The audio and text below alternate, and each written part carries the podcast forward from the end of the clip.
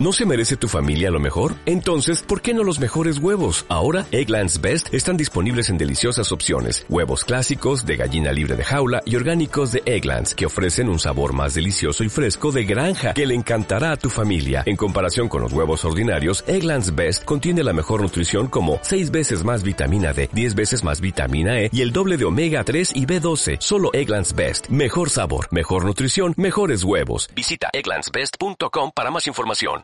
Territorio Ambiental, un espacio de acercamiento y nuevas propuestas para cuidar el medio ambiente, con Francisco Calderón y Erika Larios. Una producción del Instituto Mexicano de la Radio y la Procuraduría Ambiental y del Ordenamiento Territorial del Distrito Federal. Territorio Ambiental Pasión por el medio ambiente. ¿Cómo estamos? Bienvenidos a Territorio Ambiental. Es un gusto saber que usted continúa en sintonía y que bien, pues hace todo lo posible por acercarse a nosotros. Bienvenido. ¿Cómo sabemos que los osos polares están al borde de la extinción, que existe un gran agujero en la capa de ozono y que a toda acción le corresponde una reacción de igual magnitud pero en sentido contrario? Bueno, pues lo sabemos porque lo aprendimos en la escuela, pero también lo sabemos gracias a los divulgadores de la ciencia, aquellas personas que cumplen con la tarea de transmitir conocimientos muy especializados a un público más amplio. Bien, pues de esto vamos a hablar en esta ocasión aquí en Territorio Ambiental yo me llamo Boni Perete. Lo invitamos a que se quede con nosotros y en nombre de todo el equipo de Territorio Ambiental le damos la bienvenida. Y bueno, pues para hablarnos sobre el papel que juega la divulgación de temas ambientales en nuestra sociedad, se encuentra con nosotros el narrador, ensayista y divulgador de la ciencia, el doctor Fedro Guillén. También le damos la bienvenida, como lo hacemos todos, todos nuestros programas en Territorio Ambiental, a Francisco Calderón, Paco Calderón, ¿cómo estamos? Erika ¿cómo estamos? Adelante, los micrófonos son de ustedes. Gracias, Bonnie. Bienvenidos a Territorio Ambiental. Mi nombre es Erika Larios y el día de hoy contamos con la presencia de Pedro Carlos Guillén Rodríguez, quien realizó estudios de licenciatura en Biología y maestría y doctorado en Ciencias por la Facultad de Ciencias de la UNAM. Es egresado del programa de Estudios Avanzados en Desarrollo Sustentable y Medio Ambiente del Colegio de México. Ha participado en diversos proyectos educativos como la creación del Museo de las Ciencias y en la coordinación general del equipo que elaboró los planes y programas de ciencias naturales para primaria y biología para secundaria, además de ejercer una labor docente en varias universidades del país. El doctor Pedro Carlos Guillén se ha desempeñado como director en algunas dependencias públicas, tanto locales como federales, en temas del medio ambiente. Cuenta con más de 20 libros de divulgación y narrativa, así como diversos artículos sobre asuntos ambientales y problemas educativos, y ha publicado en prácticamente todos los diarios de circulación nacional y en diversas revistas como Nexos y etc. Actualmente es colaborador de W Radio en el programa Las Noches W y del Instituto Mexicano de la Radio en Antena Radio con Mario Campos. Pedro, ¿cómo estás?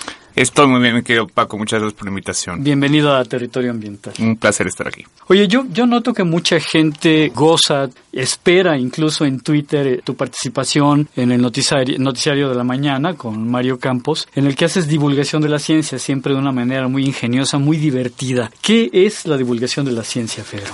Pues mira, la divulgación de la ciencia es resignificar un lenguaje a veces árido, a veces complicado, que es el de los científicos. Los científicos tienen códigos y a veces son códigos inexpugnables, de pronto este no hay manera de entender de qué están hablando, pero como, como se entiende la trascendencia de que este discurso permee en la gran sociedad, pues hay unos señores que se dedican a transformar este discurso, resignificarlo y darle un contexto que permita que la gente lo entienda. Es muy importante que la gente tenga acceso a este conocimiento y los científicos no, no priorizan ni está en sus preocupaciones darlo a conocer al gran público. Son seres medio endogámicos. Entonces es una raza quimérica de señores que entienden un poco de ciencia y entienden un poco de la transmisión de ideas y si logras una buena amalgama de estas dos características tendrás un divulgador científico correcto.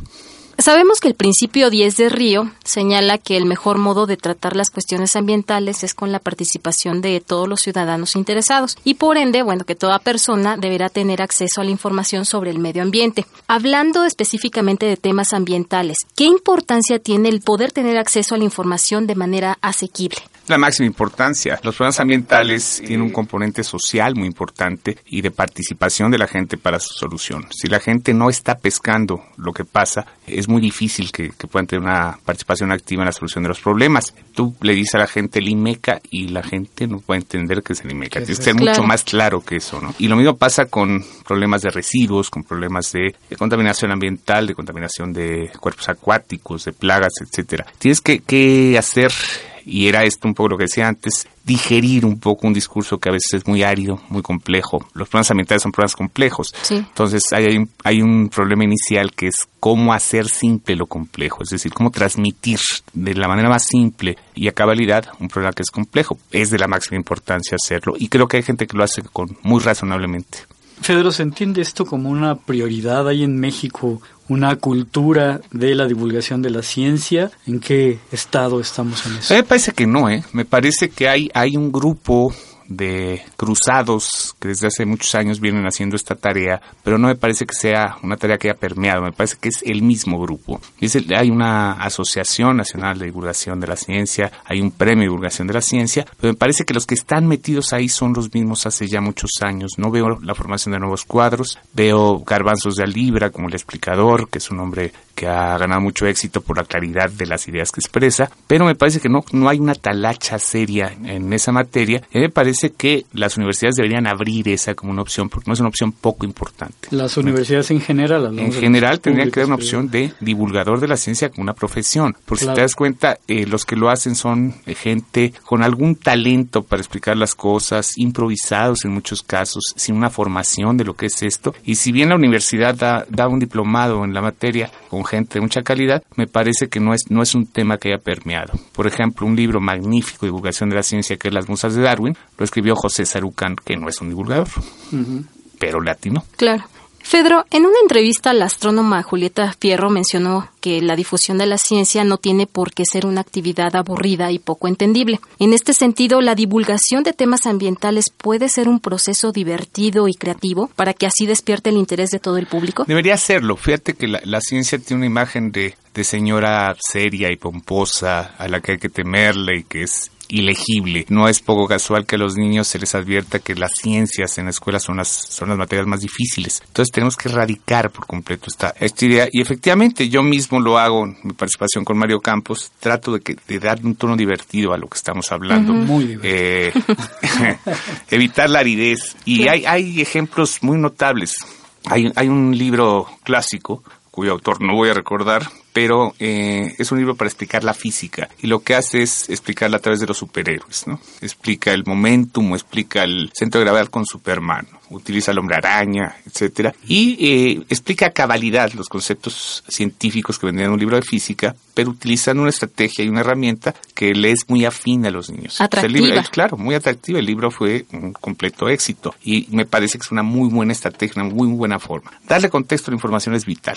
Es decir, tú no puedes dar información como algo sin digerir, así un pedazo de ladrillo que le metes a un niño. Y en ese sentido, sí, rodearlo de algo atractivo y contextualizarlo me parece de la máxima importancia. Así que coincido plenamente con Julieta. En este caso podría ser, por ejemplo, las expresiones artísticas, un proceso educativo, digamos, utilizando las expresiones artísticas. Desde luego. De hecho, hay también análisis de física asociados a cuadros eh, clásicos, ¿no?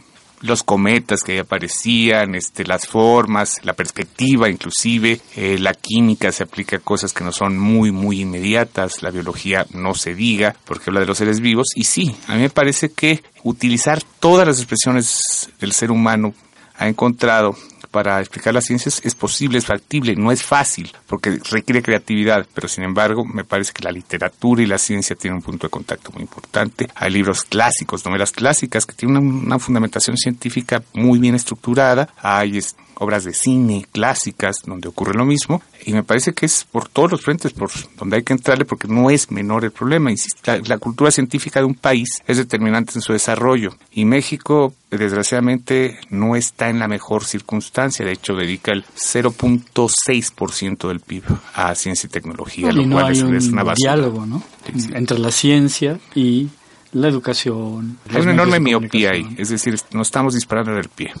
Fedro, aparte de los medios de comunicación, ¿se puede hacer divulgación en otros foros? Desde luego. Piensa, por ejemplo, en las redes sociales.